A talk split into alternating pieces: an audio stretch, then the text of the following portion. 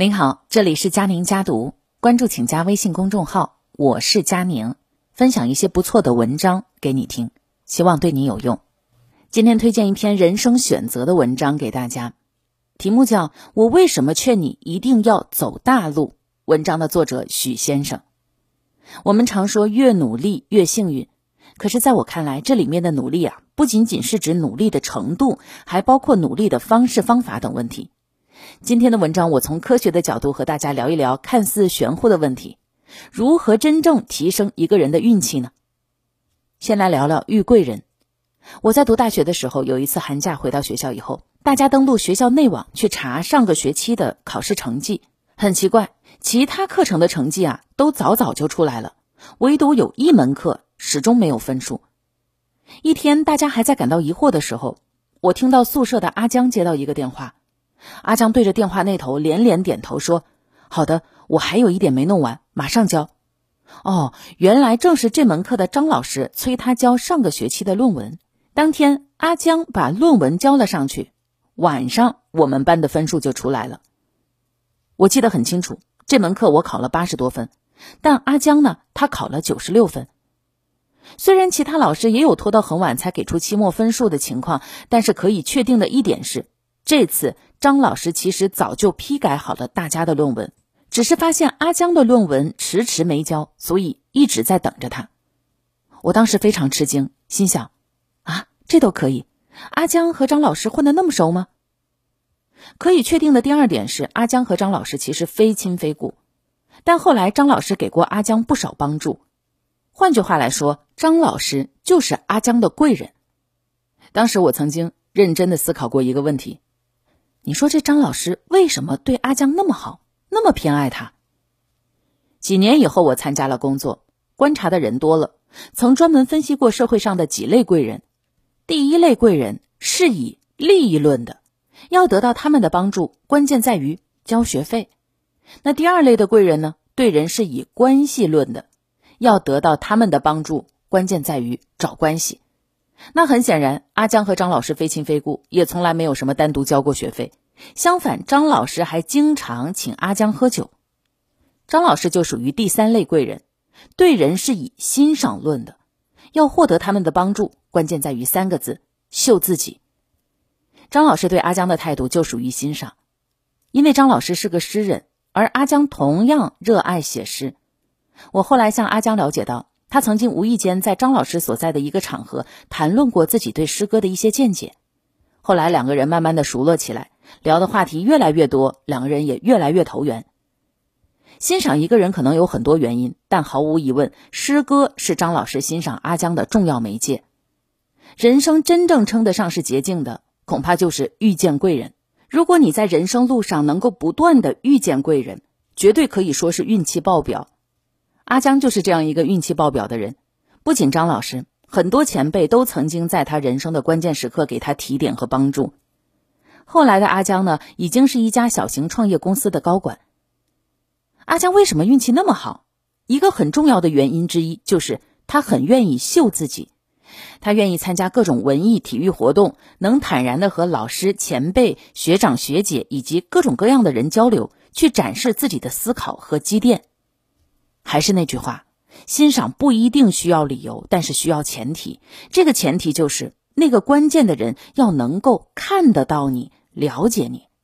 你如果每天只是躲在自己的世界里，从来不展示自己，除了你觉得自己怀才不遇，那又有谁能知道你呢？第二，少掉坑。除了遇到贵人相助之外，还有别的办法让自己走运吗？有。不知道你有没有注意到过这样的一个现象？很多人呐，生活中的不如意，往往不是因为他们没有遇到特别好的事儿，而是因为他们踩到一个又一个坑。在人生的关键时刻，踩到一个坑，就足以让你倒退好几个台阶。所以呢，避免做那些让你运气变差的事情，就是在让自己的运气变好。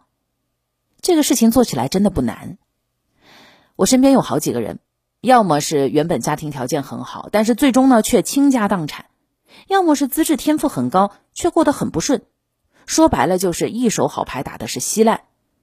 看到他们的真实经历，有时候连我都忍不住想：哎呦，这个人的运气是真不好。直到后来有一天，我突发奇想，把很多我认为运气不好的人的人生经历摆在一起做了对比，才发现这个事实完全不是这样。他们之所以坎坷，不是因为他们比别人点儿背，而是因为他们做了很多注定让自己掉坑的事情。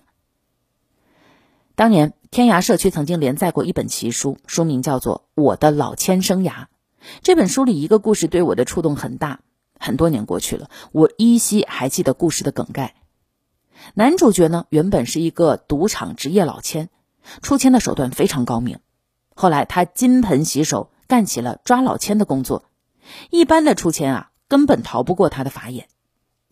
有一次，男主角又被邀请到北方的一个地下赌场抓老千。这次他蹲守了很多天，但是完全没有任何的头绪。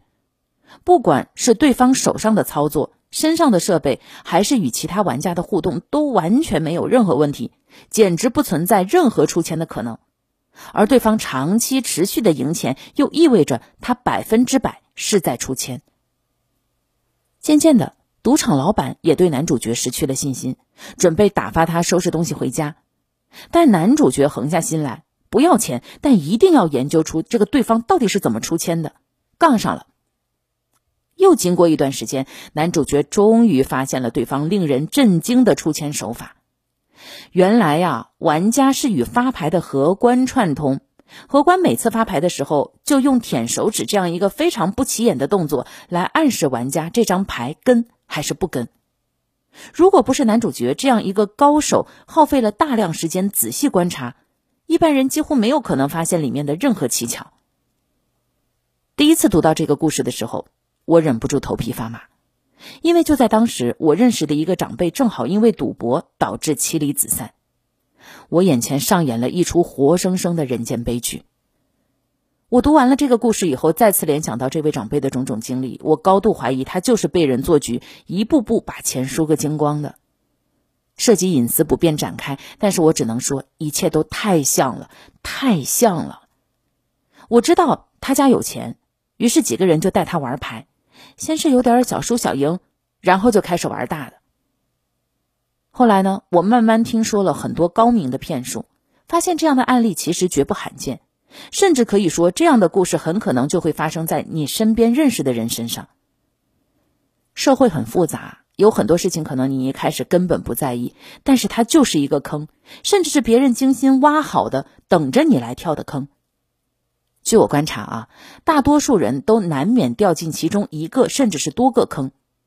我把这些坑大概分为三类：第一类需要消耗大量金钱，但是你其实根本不懂，比如赌博，比如小白炒股，再比如花很多钱买彩票。做这些事情一般有两个后果：第一种叫割肉出局，第二种叫做连底裤都输掉。道理很简单，从概率上看，你赢面不小，可是长期下来就是必输的结局。更何况，在我的老千生涯里，有一句名言：“十赌九骗，唯一不骗你的那次，是为了让你上钩。只要你投入的金钱够多，放心，骗子一定会闻着味道找上门的。”第二类需要消耗大量时间，但对个人成长没有帮助。最典型的，例如沉迷游戏，适当的放松是可以的，但除非你打算从事游戏行业，否则最好不要沉迷于此。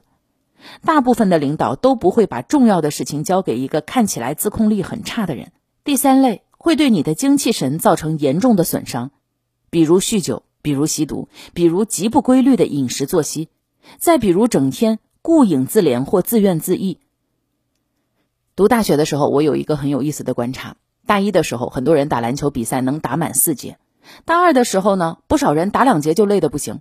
到大三、大四，有的人根本打不动比赛，只能跑到操场上练练篮球，打养生篮球。这种现象背后的原因很简单：没有压力的生活导致很多人习惯了紊乱的作息模式，身体在不知不觉当中就垮掉了。如果你是这样的状态，就算是狗屎运真的来了，你靠什么去抓住呢？有这样的一句话：机会永远只留给有准备的人。我想说的是，机会永远青睐那些神采奕奕的人。如果上面的这些你记不住，只需要记住一句话就够了。对于一个年轻人来说，时间、身体以及你不多的资产都是运气的源泉。保护好它，利用好它们，你的运气就不会太差。第三，走大路。要拥有好运气，除了遇贵人、少掉坑，其实还有一个很重要的基础条件：处在足够大的良好的趋势里。很幸运，从宏观的层面来看，其实我们这代人都处在一个非常良好的大势当中。当然，这几年疫情又对经济带来了一些不小的压力。更具体的趋势如何，其实往往取决于你自己选择了一个怎样的方向和平台。下面我们来谈谈这方面的方法和技巧。这里要讲的就是四个字：大陆思维。这是我自己造的一个词，意思是，除非有机会在某条小路上成为真正的头部，否则走大路才是对大部分人最有利的选择。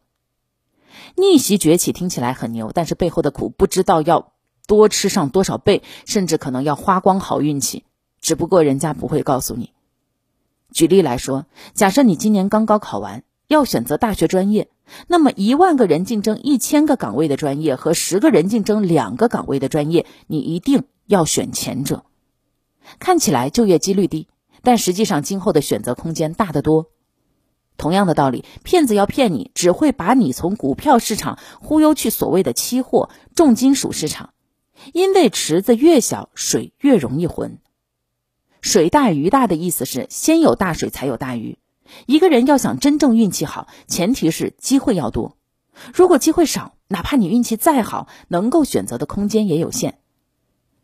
高考的时候，我因为爱好选择了汉语言文学专业，也就是中文系。当我递填报志愿的时候，我只给了两个建议：第一，去一线城市；第二，如果你没有特别的爱好，那就从众，选择计算机、金融这样热门的专业。最后呢，他选择北京的一所学校就读计算机专业。在我表弟大四的时候，我在网上专门搜索了一下各种毕业生的平均薪酬，发现2017年他们专业本科毕业生的平均薪资是九千零一元，位居第十五位。带着好奇，我也顺便搜索了一下汉语言文学专业的情况，最后在倒数第五的地方找到了，平均薪资是两千两百四十二元，只是比历史专业稍微好一点儿。虽然很为自己的专业感到痛心，但是看到计算机专业的薪资水平，我感到很欣慰，并且把这张表格发给了我表弟。表弟告诉我说：“哥，你可以不用看这张表了，因为我已经成功保研了。”而且他告诉我，由于专业大、供需多，所以他同样有很多不错的学校可以选择。想到表弟毕业时的工资水平可能会是我工作好几年以后才能达到的工资水平，我竟然忍不住有些嫉妒。想了想，我还是没有告诉他这个让我心碎的事实，只有把它默默的写在了文章里。所以，回到如何成为一个运气好的人，如果你处在一个良好的大趋势当中。自己关键时刻少掉坑，遇事又有贵人帮，那你的运气一定好过大多数人。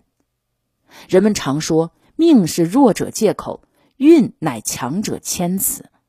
其实真正的强者真的可以改变命运。这就是今天的文章分享，我是佳宁，下期见。